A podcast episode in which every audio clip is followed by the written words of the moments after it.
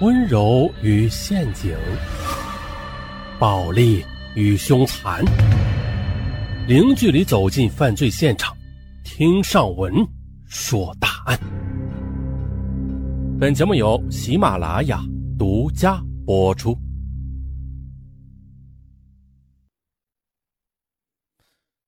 二零一二年四月十三日，十二岁的衡阳少年肖豪先后刺死了自己的表妹。表弟和姑姑三人，没有人理解这个寄养于姑姑家的少年当时的血腥冲动。时间呢？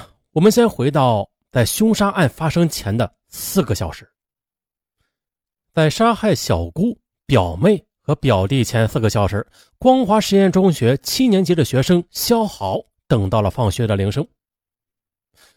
这所位于湖南省衡阳县内全封闭式寄宿制的学校规定，每隔一周才放一次假。这天是二零一二年四月十三日，星期五。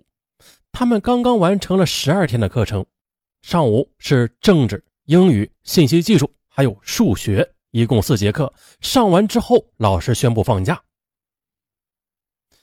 在七个月前，在广州打工的父亲肖建军。将肖豪送到这所县里边最好的初中，并且将他托付给嫁到县里的姑姑肖玲玲照顾。而姑父刘文东是在县城做建材生意，并且在地段最好的滨江西路君泰宾馆的家属楼买了房子，装修也比较精致。在县城读书之前，每到假期了，他也会到姑姑家里吃住，偶尔也回乡下的老家看看爷爷奶奶。从学校出来之后，这个少年应该是出去玩耍了一阵。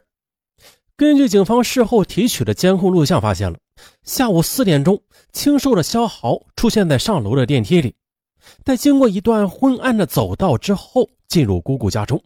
姑姑，我没有吃饭，我肚子好饿的。家中没有人，肖豪打电话告诉正在学车的肖玲玲，电话那头告诉他呀，说家里有牛奶和水果。你呀，可以先垫垫肚子。啊，四下无事，他打开姑姑家卧室的电脑，玩起了他最喜欢的《洛克王国》的游戏。肖玲玲平时对侄子管教很严，啊，不允许肖豪在家里玩电脑游戏。而其实呢，姑姑肖玲玲是亲戚中最疼肖豪的。这个刚刚满三十岁的女人，她喜欢鲜色的衣服，性格也是热情活泼。那一阵啊，他正在县城的驾校学驾驶。姑姑和姑父婚后生下一双儿女，表妹今年九岁，表弟也有四岁了。姑姑平时挺严厉，表妹表弟都很怕她，所以啊，凡事都会打报告。而在肖豪看来啊，他们就是姑姑的眼线，所以他特别讨厌表妹和表弟。哎，你又上网，我要告诉妈妈。听到说话声呢肖豪这才意识到，哎呀，这门没有关好。这时是十七点零七分，也就是这时呢，放学归来的表弟表妹发现了他。肖豪明白，姑姑要是知道的后果，那肯定自己又要挨打了。肖豪威胁表弟表妹不许说，你们真讨厌，谁也不许多嘴。但是小女孩却不依不饶，我偏不，我偏跟妈妈说。你还凶我们，哼！你好，你说是吧？行，我忍你们好久了。说着，肖豪竟然拖出了家中的水果刀。悲惨的一幕发生了，首先倒下去的是九岁的表妹，随后是刚学会说话的四岁的表弟。行凶完毕之后，肖豪将两具小小的尸体拖到餐桌后边，并且用椅子并排的挡住，并用拖把将地上的血迹给擦掉。可是呢，就在清洗血迹的时候，肖豪听到了门外钥匙的声音。不好，姑姑回来了，怎怎么办？完了，要被发现了！不行，我要怎么办？怎么办呀？来不及思考的他，拿着尖刀奔向了大门。门开了，你肖豪闭着眼睛，狠狠的一刀刺了过去，伴随着姑姑的尖叫声，一刀、两刀、三刀，小豪也不知道刺了多少刀，他只觉得他累了。直到姑姑没有一丝动静之后，他才喘着粗气瘫坐在地上。十八点，换上干净的黑色运动服和牛仔裤的肖豪，带着姑姑的手机、钥匙及两千块钱离开了自己的房屋。当晚十一点，刘文东撬开房门之后，这才发现大小三具尸体，他崩溃了。警方到来之后，调取监控录像显示，案发期间仅有两名老妇及肖豪乘坐，嗯，而且呀，只有他离开过，所以说肖豪的嫌疑最大。可是听取警方的意见之后，悲伤的刘文东他感觉很可笑，胡说，我侄儿好好的，怎么会杀姑姑呢？可是啊，证据让他不得不信。同样的。肖豪的父亲肖建国，这个三十八岁的男人，他也难以启齿的。亲生儿子杀害了亲妹妹以及他的两个孩子，人多时他会附和亲友们的愤怒的议论，让政府把这小兔崽子多关几年吧。可是一个人静下来的时候，他又悲伤的觉得是这些年他没有好好的关心儿子。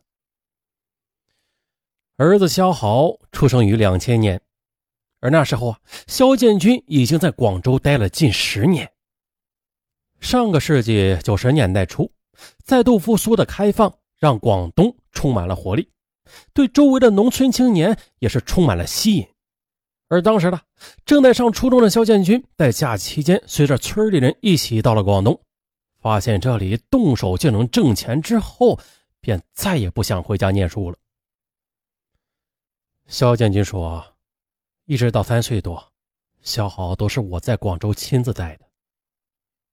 起初，肖建军在广州做餐饮店，过程中又结识了来自常德的姑娘刘春林，并且走在了一起。不久，肖建军和刘春林便迎来了肖豪的出生。在这个寄居的城市里，搭建着三口之家的生活。”自始至终，肖建军和刘春林都未结婚。好景不长的，就在肖豪快要四岁时，母亲决定离开了，结束打工者不安定的日子。他回到了老家，开了服装店，不久又同当地人结婚生子。同样的，在打工者来去匆匆的城市里，肖建军也很快的同一位贵州女子结婚，第二个儿子也在二零零六年出生了。在同刘春娜分开之后，肖建军又将肖豪送回老家，由此呢，肖豪便成为了单亲家庭中的留守儿童。爷爷奶奶都记得，年轻的新儿媳妇对自己的大孙子并不怎么好。肖建军之后又学了开车送货挣钱，和妻子常年在广州，只是呢，在过年时节，这才挤着火车回到农村的家中。而事实上啊。夫妻二人的关系并不稳定，分分合合的。小孩出生之后，也被送回老家了。衡阳县是个有着百万人口的农业大县，当地的官员介绍说呀，有近三十万人在广东等地打工。肖家所在的灵关村，多数是漂亮的小楼房，但是都关门插锁，或者只留有老人小孩在家。而多数的青壮年都像是肖建军一样出门在外，疲于生计，无力细致的关照家中的老人和小孩。年幼的肖豪有时候会想念自己的母亲。当时呢，远在常德的刘春林也会偶尔送来衣服，并且打来电话关照儿子。但是近两三年来，他就从来再未见过儿子了。不过幸好的。在爷爷奶奶悉心的照料之下，肖豪健康活泼的长大了。每当放学，都有好多小伙伴找他下军棋，一起打打闹闹的。肖豪的小学六年级都是在奶奶的陪读下念完的。虽然呢，肖豪的小学离家不远，但是老人家还是在集镇上租了房子，给孙子做饭洗衣。除了有些孩子气的倔。挺乖巧的一个孩子呀，怎么会这样？出事之后的一病不起的老人，常常回忆起之前孙儿活泼快乐的样子，他总也想不明白，这到底是为什么呀？老师们也都记得，这个瘦白文静的小男孩，还是个学习尖子，看上去啊乖乖的，考试能在全乡四百多同级生中排前二十五名，并且呢。学习成绩优良的肖豪，连年都能拿到三好学生奖状，并且在班级中担任了班干部。几乎所有的亲友都察觉到了，这个有些爱哭的模范学生，他的转变是发生在进入县城念书之后，一直到凶案的发生。在刺死三个人之后。换掉血衣的肖豪，又到了滨江西路附近的新太平洋网吧，继续他未完成的游戏。之后，他又买了两本历史玄幻小说和一本漫画书，其中一本为《大宋日月记》。之后呢，又借助手机，他又将关系要好的一名女同学约出去散步。而警察抓到肖豪是在第二天早上九点。当时的他正在县城虞山广场和同学闲聊着，在审讯桌前，肖豪语气平静的承认：“人都是我杀的。我明天不想待在这里了，我想回学校。”审讯了一阵，这个刚上初中男孩觉得有些困倦不安，便认真的向一脸严肃的大人们提出了自己的建议。肖豪就读于光华实验中学，位于县城东南角的工业园区附近。这是一所私立的全封闭、全寄宿制初中学校。从2005年成立以来，这所学校一跃的成为衡阳全县七十多所初级中学的领跑者。每年考入高中的学生都占学生总数的九成以上。而作为全县成绩最优秀的学生的集中所在，很多家长都想将孩子送进这所贵族中学。在这所大门紧闭的中学内，初中生们常常需要早上六点左右起床晨读，晚自习又到二十点四十五分结束。啊，这一天的学习就此打住。由于在小升初考试中的优异表现，肖豪便进入了这所全封闭的寄宿学校。肖建军当时想啊啊，自己常年在外打工，把儿子放到这个学校里边，这不正好方便吗？何况这所学校是县里最好的初中了。在缴纳了四千七百元的报名费之后，肖建军将儿子托付给妹妹肖玲玲。